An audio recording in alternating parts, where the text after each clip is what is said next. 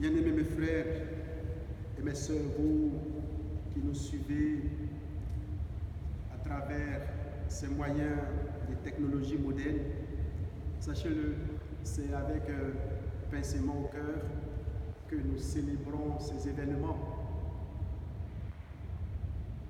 Ce mal qui aujourd'hui, je pourrais dire, mine nos sociétés, cette pandémie, nous prive d'ici une belle célébration, venir contempler Jésus dans toute sa gloire.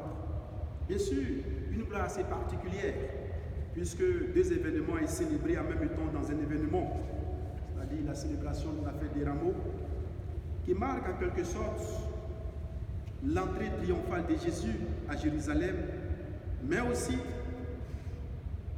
une forme qui lui permettra de vivre sa passion.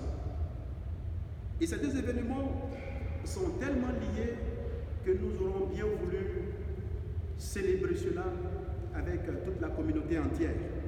Mais, sachez-le mes frères et mes sœurs qui suivez plus tard, que nous sommes du cœur avec vous. L'Église vit avec vous. L'Église partage vos souffrances. L'Église est à vos côtés.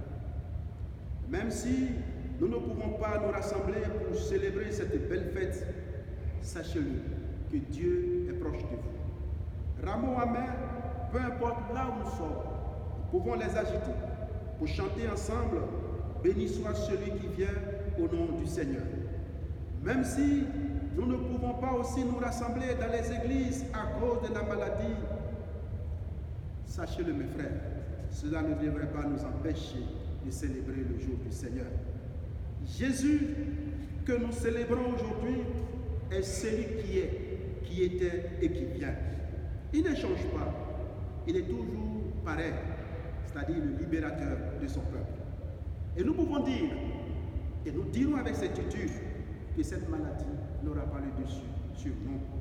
Bien sûr, certains parmi nous iront, mais nous serons là encore pour affirmer et pour témoigner de la bonté de Dieu pour le monde.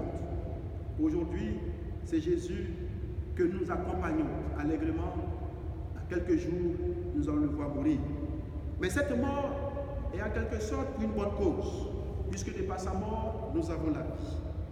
C'est lui qui, venu du Père, nous a révélé l'identité de ce vrai Dieu. C'est Dieu qui ce Dieu qui se donne à nous par amour pour nous. Dieu fait corps avec nous.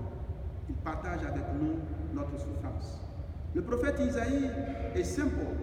Nous présente Jésus comme le serviteur qui se laisse instruire. Lui qui est la parole de Dieu fait chair, a accepté de se taire pour entendre. Oui, mes frères, taisons-nous et écoutons la voix du Seigneur. Dans ces événements que nous vivons, écoutons la voix du Seigneur dans ces événements. Sachons tirer du bien dans ce qui est mauvais. Ce Jésus, il n'a pas résisté aux cris de ses ennemis. Lui, fils de Dieu, il s'est fait homme pour partager et pour entendre ce que disent les hommes. Il ne s'est pas dérobé des outrages ou des crachats. Lui qui était destiné comme un prince, il s'est fait tout petit, voire même esclave. Mais il a su vivre avec nous et il a su vaincre les peurs, il a su vaincre la tentation et au final, il a triomphé avec sa résurrection.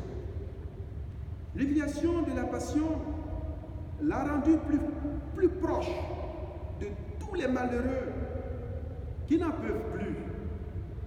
Nous pensons à tous ceux et celles qui sont réduits par la maladie, réduits par la misère ou même par la solitude.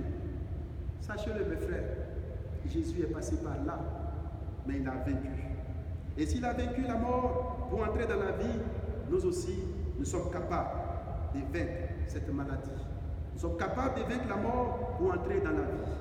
Puis cette résurrection, puis cette passion du Seigneur, voir la résurrection, nous apporte grâce et bénédiction, et que le Seigneur lui-même nous soutienne dans nos dures épreuves de la vie.